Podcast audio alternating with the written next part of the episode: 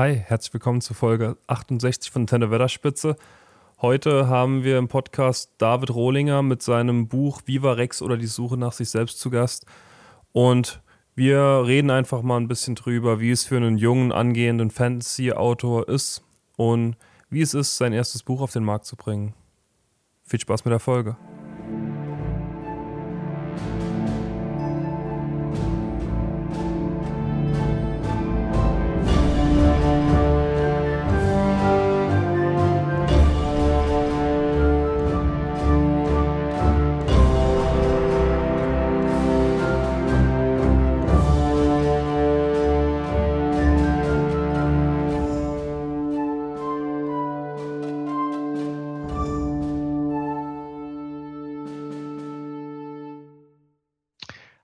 Herzlich willkommen zu unserem Sonderformat. Ähm, Marc und ich haben uns heute einen besonderen Gast rangeholt, der uns ein kleines Buch präsentiert, das er selbst geschrieben hat. Ähm, sind wir sehr gespannt. Ähm, willkommen, David. Hi, Marc.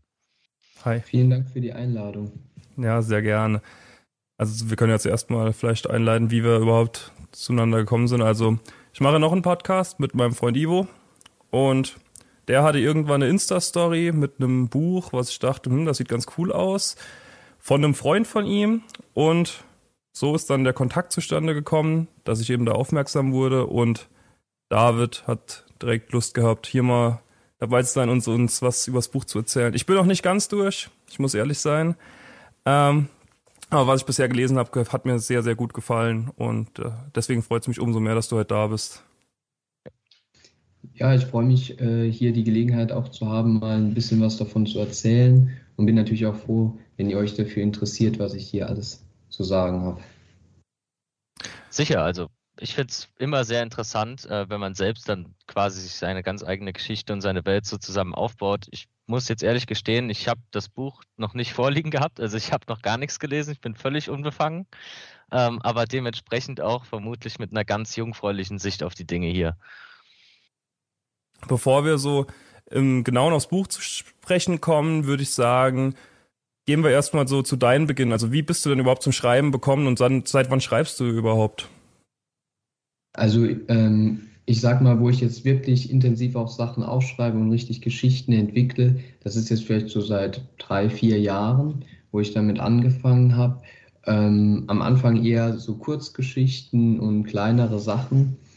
Und ähm, ja, ich würde sagen, jetzt im letzten Jahr vor allem habe ich sehr verstärkt nochmal äh, mich schriftstellerisch betätigt, habe ganz vieles entwickelt. Ich hatte kurz davor mein Abitur gemacht und hatte dann ein bisschen Zeit gehabt, ein Jahr, wo ich dann mich da auch sehr entfalten konnte und mich da auch deutlich verbessert habe und mich da auch weitergebildet habe über Kurse etc., um das Handwerk dann auch richtig zu erlernen. Und jetzt bist du dann im Studium angekommen und hat das dann auch was mit Schreibbezug zu tun, beziehungsweise was machst du denn jetzt genau?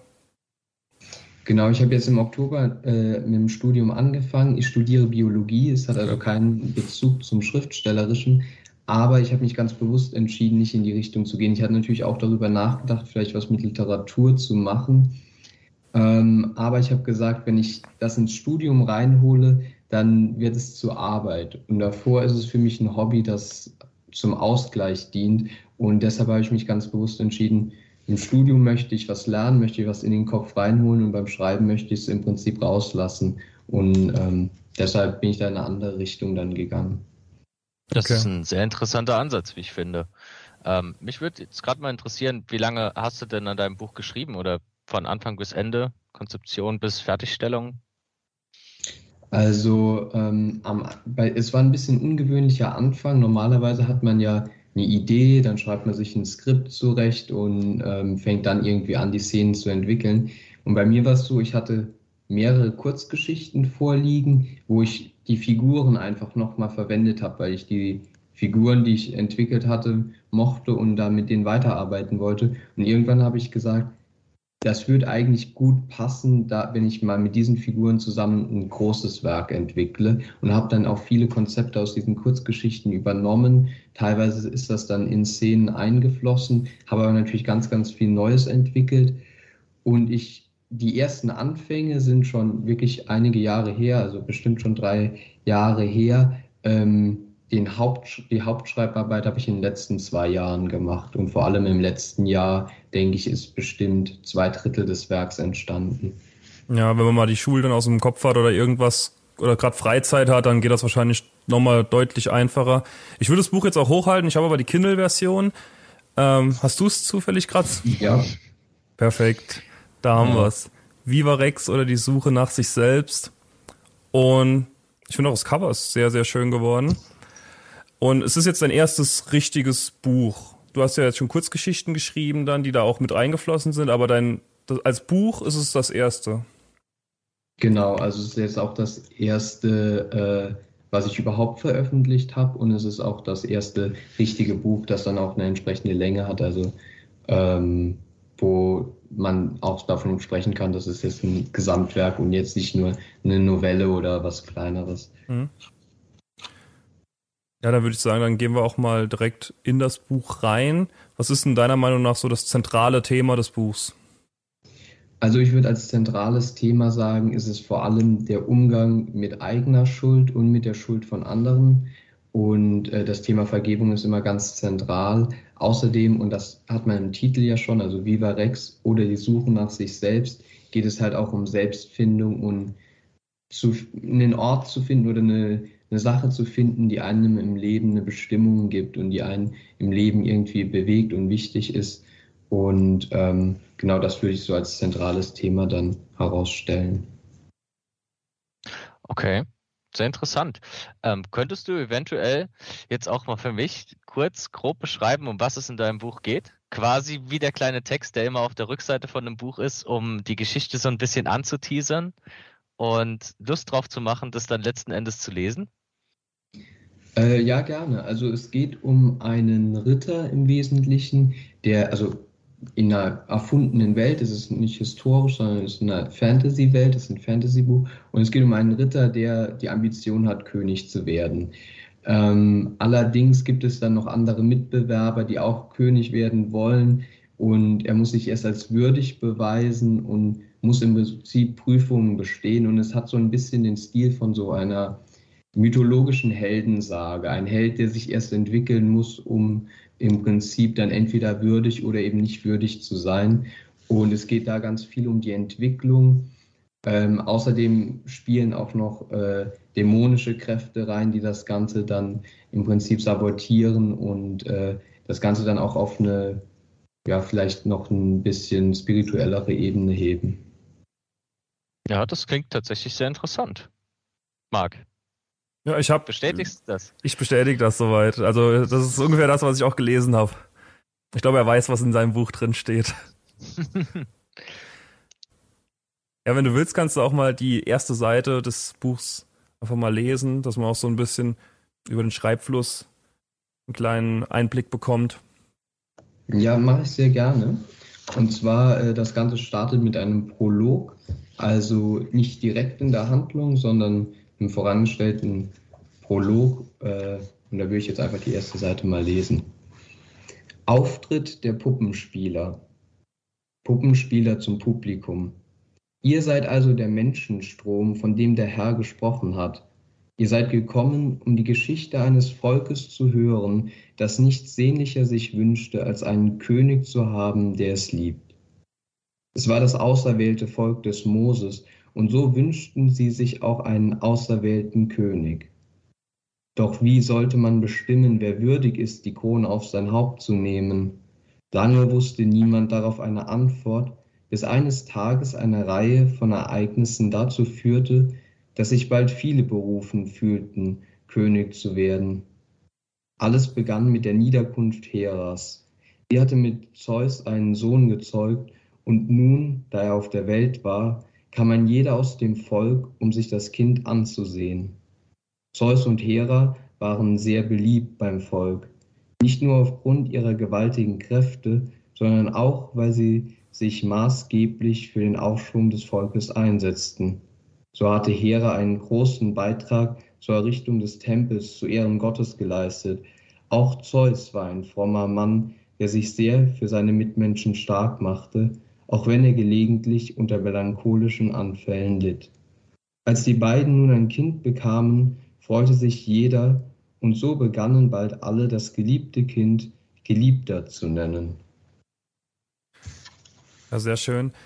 Und da kommen auch direkt Namen vor, die zu meiner nächsten Frage führen, nämlich mit Zeus und Hera und eben Moses hast du ja sehr viele Einflüsse, zumindest was die Namen angeht, aber auch so ein bisschen auch was Fähigkeiten angeht, ohne jetzt zu viel vorwegzunehmen, aus Religion und Antike übernommen. Und wie ist denn da so dein, also wie kamst du dazu? Genau, also ähm, weil die gesamte Geschichte, die ich erzähle, im Prinzip ja wie eine mythologische Sage aufgebaut ist, habe ich mich dann auch gerne äh, inspirieren lassen bei eben genau solchen, auch bei der Mythologie, die ja viele Sagen hervorgebracht hat. Ähm, und ich habe versucht, jeder Figur, wenn ich ihr einen Namen gegeben habe, einen Namen zu geben, der irgendwas über die Figur aussagt. Also ich habe selten willkürlich Namen gewählt. Und ähm, gerade in der griechischen Mythologie gibt es halt viele Figuren, die mit bestimmten Attributen beladen sind. Und da ziehe ich mir dann ganz gezielt die Attribute raus. Zum Beispiel, nehmen wir jetzt mal Zeus als Beispiel, der, weil der vorkam. Der hat so das Fähigkeiten wie Zeus, aber es wird ja auch gesagt, er ist ein frommer Mann. Also er steht hier nicht als Gott da, sondern als Mensch, der aber trotzdem über ähnliche Kräfte verfügt, wie das Zeus tut. Und so habe ich das mit vielen Figuren gemacht, indem ich sie im Prinzip in einen neuen Kontext gesetzt habe, sie abgeändert habe, ihnen vielleicht auch einen ganz anderen Charakter gegeben habe, aber im Prinzip so Einflüsse übernommen habe. Und äh, gerade wenn es um Religion geht, das ganze Buch kann in einem religiösen Kontext interpretiert werden und äh, dementsprechend habe ich da jetzt ähm, zum Beispiel mit das Volk des Moses ganz bewusst dann eine Anspielung an das biblische Volk gewählt, ähm, setze aber hier jetzt nicht im Prinzip eine neue Geschichte, die ich diesem tatsächlich historischen Volk zuordne, sondern es ist ein fiktives Volk, aber es spielt schon bewusst dann auch auf das Biblische an. Okay, zu zwei Figuren speziell habe ich noch eine Frage, beziehungsweise zu einer Figur, die zumindest da, wo ich war, nicht vorkam, nämlich zu den Eltern von Nathan und Nathan. Ähm, was ist in denen in ihrem Kopf vorgegangen, dass sie ihre Kinder gleich nannten mit TH und einmal mit T? Ja, genau, das ist ähm, eine gute Frage. Die, die Benennung der Figuren rührt im Prinzip daher, dass sie dafür, sie stehen für dasselbe, aber in unterschiedlicher Anwendung. Also sie sind beide, stehen sie im Prinzip für die Religiosität und für den Glauben. Aber während Nathan ohne Nathan der Prophet, sage ich im Folgenden einfach mal, eher für das Dogmentreue, für das Strenge, für die Richtlinien steht, steht Nathan der Weise eher für die praktische Auslebung der Nächstenliebe und für ähm, eher das praktische Ausleben. Und weil diese Figuren aber im Prinzip zwei Aspekte desselben zeigen sollen, habe ich hier bewusst einen äh, ähnlichen Namen gewählt. Aber dann, um die Unterscheidung einfacher zu machen, wird Nathan der Weise dann immer als Nathan der Weise ähm, aufgeschrieben, wenn er auftritt und Nathan der Prophet dann normal nur als Nathan. Ja, das hat mir auch geholfen. Also auf das H, da, da achtet man dann doch nicht so, wenn man im Lesefluss drin ist. Also das hat geholfen, ja. Und ähm, was ich vielleicht noch zu den Figuren sagen kann, äh, hier haben wir auch wieder eine, eine biblische Anspielung ähm, über weil ich hier bewusst auf Nathan, den Prophet, auch aus der Bibel anspiele, der so eine beratende Funktion äh, dort immer einnimmt. Und äh, da diese Figuren auch eine beratende Funktion in meinem Stück nehmen, habe ich mich da auch am Namen orientiert und dann darüber hinaus natürlich auch bei dem Werk Nathan der Weise, woher sich natürlich dann auch der Name von Nathan dem Weisen ein bisschen abspielt, weil er Charaktereigenschaften des Protagonisten teilt. Ich hätte eine Frage, die ich ähm, ja, ich bin halt auch im Autorenbusiness gar nicht vorhanden und äh, deswegen nenne ich es einfach mal Theaterstück Schreibstil. Also es ist ja wie ein, wie ein klassisches Theaterstück geschrieben in Aufgängen und Abgängen und eben nur die, die, das gesprochene Wort. Und wie bist du dazu gekommen? Wie, wie kam deine Idee dazu? Ja, also ähm, ist ja jetzt nie, heutzutage eigentlich nicht mehr so eine gängige Literaturform. Kennt man ja eher dann von älteren Sachen wie Faust oder von Shakespeare oder so. Ähm, ich habe mich dazu entschieden, weil ich finde, dass der Dialog am meisten die Emotionen eines Charakters ausdrücken kann. Und ähm, das Drama, das ja im Prinzip nur aus Dialogen oder nur aus Gesprächen oder Selbstgesprächen besteht, finde ich, kann da einen ganz anderen Charme reinbringen. Und ich wollte da auch bewusst einfach mal was Neues ausprobieren. Ein Genre der Fantasy, das ja relativ modern ist, sage ich mal, oder heutzutage auf jeden Fall sehr viel Anklang findet, wollte ich einfach mal in den Kontext dessen von einer Literaturform, die heutzutage nicht mehr so oft gewählt wird, um auch da ein bisschen Abwechslung mal in die literarische Landschaft zu bringen. Und deshalb habe ich es als Drama geschrieben und nicht als Roman. Drama, da war das Wort wahrscheinlich. Das finde ich ist tatsächlich eine gute Idee. Also mir fällt jetzt, wenn ich mal so querbeet denke, tatsächlich kein Fantasy-Buch ein, das in Form eines Theaterstücks geschrieben ist. Aber ähm, wenn es ja schon als Theaterstück verfasst ist, ähm, gibt es dann schon grobe Konzepte, das irgendwie in Zukunft auch umzusetzen oder? Ähm, ja, da habe ich mich schon viel mit beschäftigt und drüber nachgedacht. Das Stück an sich, so wie es geschrieben ist, ist zum Lesen geschrieben. Also deshalb sind auch extra kommentierende Passagen drin, wo vielleicht mal eine Figur, die alleine ist, einfach mit sich selber redet und Sachen sagt, die man in einem Theaterstück nicht sagen bräuchte, weil der Zuschauer es halt sieht. Ähm, aber wenn es aufgeführt werden sollte mal, was ich natürlich sehr gerne hätte, ich würde mich natürlich freuen, wenn es aufgeführt wird, aber dann müsste man nochmal eine neue Fassung machen und einerseits die Regieanweisungen ergänzen. Diese bestehen hier im Prinzip nur aus Auftritt und Abgang und dann steht manchmal noch dabei, ähm, welche Utensilien man vielleicht bräuchte. Aber die Regieanweisungen müsste man auf jeden Fall dann ausführlicher gestalten und man müsste das Ganze abspecken. Momentan ist es ja doch ein relativ langes Buch und oder für ein Drama zumindest lang und ähm, wenn man das aufführen würde, würde das so zu lange dauern. Also es wäre dann für den Zuschauer kein Genuss mehr ab ne, irgendeinem Punkt und dann müsste man entsprechend dann auch überlegen, welche Szenen kann man vielleicht kürzen oder umschreiben. Also man müsste eine neue Fassung erstellen, aber generell würde ich mich natürlich freuen, wenn das irgendwann mal aufgeführt werden könnte. Verständlich. Ich glaube, das ist der, der große Traum von jedem Autor, dass es dann irgendwie nochmal weiter verarbeitet wird, nochmal was Neues draus gemacht wird, äh, um es ja dann einfach nochmal zu adaptieren. Ah, ich weiß nicht, ob sich Tolkien die Hobbit-Filme gewünscht hat. Ja, das ist ein ganz anderes Paar Schuhe. weiß ich nicht, weiß ich nicht. Ähm, aber wenn wir schon gerade im Thema des Podcasts so ein bisschen sind, ähm, wie stehst du so insgesamt zu Tolkiens Werken? Also hast du da auch Verbindungen oder Inspiration für dich, die du da entdecken kannst? Also, ähm, was ich, also im Generellen zu Tolkiens Werken, äh, was ich immer besonders bewundert habe, ist, dass er halt auch ein bisschen gespielt hat mit der Literatur. Also ich meine, zwar hauptsächlich in Romanform, aber er hat ja auch mal in Versen geschrieben zum Beispiel oder hat mal auch ein bisschen Lyrik reingebracht. Und ich glaube, er hat auch gerne experimentiert und hat auch seine Literatur als nachher als Kunstwerk und nicht als reines Konsumgut betrachtet.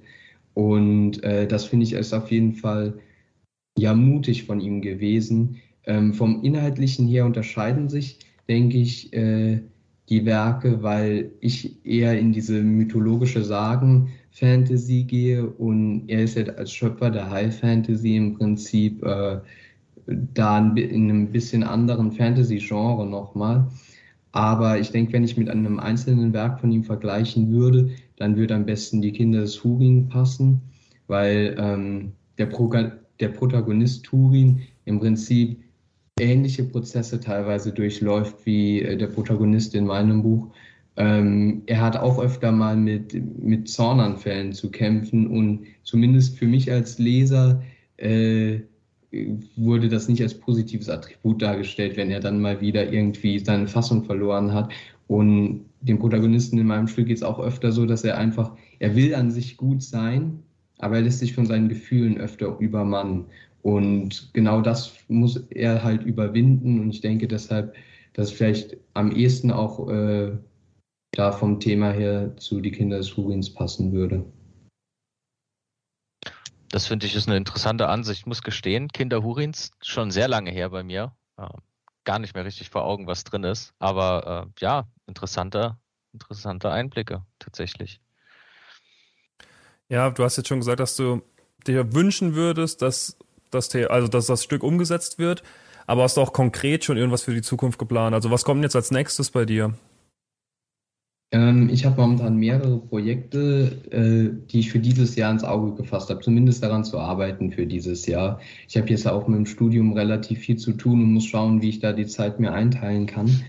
ähm, aber drei Projekte, die ich sag mal auch ziemlich divers sind von ihrer äh, Art her, habe ich schon im Raum. Das eine ist ein Kinderbuch tatsächlich, was ich äh, machen will, wo es um den Forscher geht und Tiere, also was ganz anderes ist. Ähm, da möchte ich mit meinem Bruder zusammenarbeiten, der da als Illustrator im Prinzip Zeichnungen dazu machen will. Ähm, da habe ich auch schon ein Skript dazu. Das sollte also auf jeden Fall dieses Jahr also zumindest mal in den Zustand kommen, dass man sich dann um eine Veröffentlichung kümmern kann. Ähm, es steht auch noch ein Fantasy-Roman diesmal äh, auf der Agenda, der äh, im Kontext auch wie Viva Rex spielt. Also ähm, aber zeitlich verzögert und nicht als, also es ist kein Nachfolger in dem Sinne.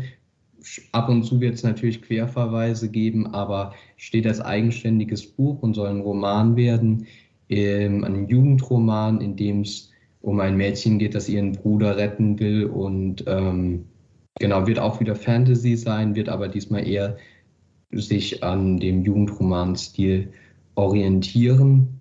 Und ein Projekt, das ich denke ich dieses Jahr auch noch fertig bekomme, ist eine Sammlung von Kurzgeschichten und Gedichten, die ich gern veröffentlichen möchte. Ich habe, wie gesagt, auch schon einiges angehäuft da und da geht es jetzt mehr noch darum, das Ganze ja nochmal noch mal drüber zu gehen, vielleicht noch ein, zwei Geschichten zu ergänzen und das Ganze halt in eine, eine Form zu bringen, dass ich es veröffentlichen kann. Aber das steht auf jeden Fall auch noch auf der Agenda. Okay, das ist ja wirklich ganz schön viel dir schon mal überlegt. Das ist gut zu hören. Auch die Welt wächst scheinbar. Also die Welt, die du schon geschaffen hast.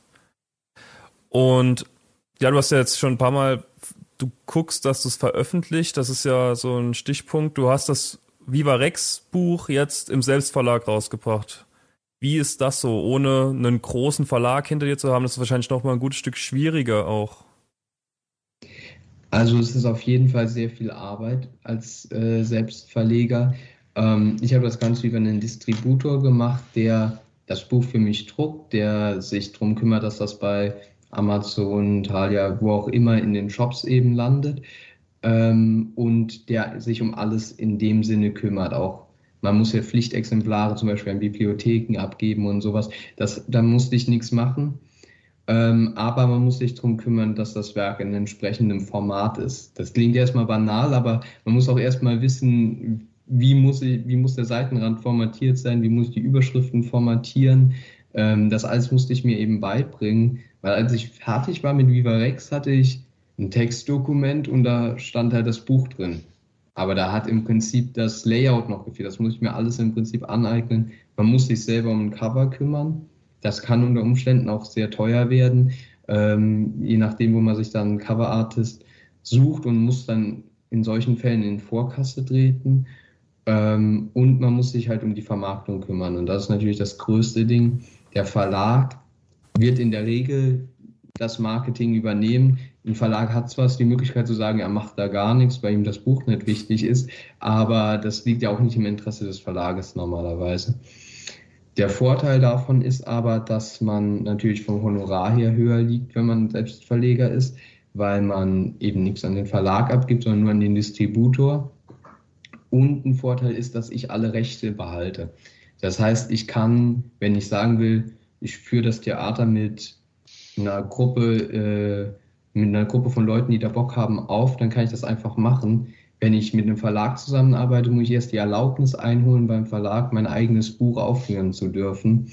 Und ich muss sagen, ich wollte auch ein bisschen die Freiheit behalten, mit meinem Buch noch zu experimentieren und damit noch was zu machen und mich dann nicht unbedingt an einen Verlag binden, zumal es auch für Dramaliteratur sehr wenig Verlage gibt, die überhaupt veröffentlichen. Und ich habe keinen einzigen gefunden, der Drama im Fantasy-Bereich irgendwie schon mal veröffentlicht hat. Und das ist natürlich dann auch entsprechend schwierig. ich habe aber für die Zukunft geplant, wenn es zum Beispiel um das Kinderbuch geht, das in einem Verlag zu veröffentlichen, weil ich denke, dass sowas kriegt man erstmal leichter beim Verlag rein, weil das eine gefragtere Literaturgattung ist in dem Sinne. Und äh, da denke ich, habe ich vielleicht auch nicht, kenne ich nicht so viele Leute, über die ich dann gehen kann, wo ich, wo ich vielleicht Connections aufbauen kann, um da, das bekannt zu machen, sondern da muss der Verlag einfach bei Kinderbuchhandlungen anfragen und ähm, da möchte ich auf jeden Fall dann eher den Verlagsweg gehen. Aber beim okay. Roman zum Beispiel, dann würdest du nochmal das Selbstverlag zutrauen auch? Oder siehst du dich da auch eher offen noch? Ich noch offen, würde ich sagen. Also ich würde halt ungerne nachher zu viel Arbeit nur mit den, dem Managen von den Verkäufen haben, weil mir geht es ja hauptsächlich ums Schreiben und ich habe ja nebenbei noch das Studium am Laufen. Nebenbei. Und, ja, nebenbei. Ähm, und da ist das natürlich ein bisschen viel Arbeit, sich um das veröffentlichen zu können. Das merke ich momentan auch. Ich kann nicht Werbung machen in dem Maße, wie ich es eigentlich gerne machen würde, sondern muss dann halt einfach schauen, wann habe ich Zeit dafür, mich mal darum nochmal zu kümmern. Das klingt sehr spannend, aber auch sehr aufwendig tatsächlich. Also ich habe noch bis gerade eben eigentlich noch gar nichts von Selbstverlegen gehört. Ähm, aber jetzt mal Butter bei die Fische. Wo kann man denn dein Buch erwerben? Du hast ja gesagt, der Distributor, äh, der kümmert sich, dass dein Buch überall eingepflegt wird. Ähm, aber wo findet man es denn jetzt? Ähm, bei mir ist es so, da ich über den Distributor ePubli gehe, gibt es das im ePubli Online-Shop. Habe ich schon von vielen gehört, dass das ein bisschen blöd ist, wenn man sich ein Kundenkonto und so machen muss. Deshalb sind andere Stellen wahrscheinlich attraktiver. Es gibt es bei Amazon, sowohl als äh, Kindle als auch als, äh, Taschenbuch. Es gibt es bei Thalia. Es gibt es im Prinzip bei allen großen Buchhändlern zu erwerben. Und ähm, das ist ein Print-on-Demand-Dienst, bei dem ich bin. Das heißt, wenn jemand bestellt, wird das Buch gedruckt und wird ihm zugesendet. Und äh, ich habe also nicht bei mir jetzt stapelweise Kisten mit Büchern stehen und muss die dann selber versenden, ähm, sondern wenn irgendein großer Online-Händler das verkauft, dann wird das Ganze abgewickelt. Also ja, ich denke, Amazon und Thalia sind wahrscheinlich die bekanntesten.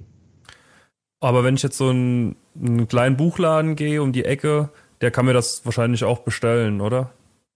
Mit einer ISBN-Nummer. Genau, also ja. Bestellen können die es auf jeden Fall theoretisch, wenn natürlich in einem Buchladen irgendwo die Anfrage so hoch ist, dass die merken, okay, es könnte sich lohnen, das auch in, in das dauerhafte dort vorhandene Sortiment zu übernehmen, dann werden die das auch tun. Meines Wissens nach, es gibt bisher aber noch keine Buchhandlung, die es so frei ausliegen hat. Also man könnte es aber dort bestellen, wenn man vielleicht lieber äh, auch noch die unterstützen möchte, die Buchläden. Ja. Auch immer ganz wichtig. Wäre dann vielleicht auch eine Option, wenn die das ja machen können. Ja, also ihr findet auf jeden Fall das Buch überall, wo ihr normalerweise auch eure Bücher herbekommt. Außer vielleicht bei Gebrauchten, dafür ist es noch zu neu. ähm, ja, vielen Dank, dass du da warst, David. Hat uns wirklich sehr gefreut. Und ich lese das Buch fertig die Tage. Ich freue mich schon drauf. Ich bin gespannt, wie es weitergeht. Ich habe auch nicht mehr so viel vor mir. Ähm, ich weiß nicht, ob du Yannick angefixt hast, ob er auch mal reinschaut, aber ich glaube schon so, wie er die ganze Zeit grinst. Ich glaube, er ist schon angefixt. Ja, ein Blick ist es auf jeden Fall wert. Ja, und wir hoffen, dass viele von unseren Hörern und Hörerinnen da auch mal reinschauen und dir auch gern Feedback geben. Dich findet man auf Instagram, wo man da auch gern mal Feedback geben kann, schätze ich, oder? Da freust du dich bestimmt drüber. Ja, auf jeden Fall. Und ich habe mittlerweile auch, das ist noch relativ jung, auch ein Autorenprofil, einen extra erstellt, David Rohlingers Bücherwelt, wo ich auch generell mal Gedichte oder kleinere Szenen veröffentliche. Also wenn man sich dafür was interessiert, kann man da auf jeden Fall auch vorbeischauen und einfach mal ein paar kleinere Sachen von mir auch mitbekommen. Verlinken wir auf jeden Fall. Folgt da gern mal rein. Und dann würde ich sagen, vielen Dank äh, dass du da warst. Vielen Dank fürs Zuschauen, fürs Zuhören an alle und bis zum nächsten Mal. Dankeschön. Tschüss.